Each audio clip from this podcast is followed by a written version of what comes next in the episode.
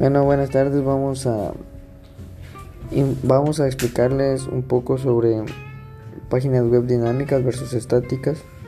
También vamos a hablarles sobre el PHP.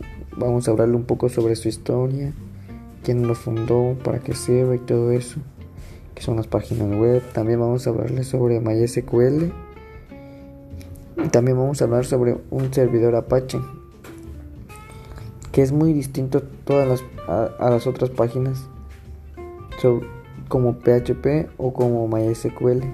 Espero que con esta breve información que les dé pueda, puedan entenderle cómo se utiliza y, y para qué nos podría servir, servir en nuestro trabajo cuando creemos una página web. Gracias.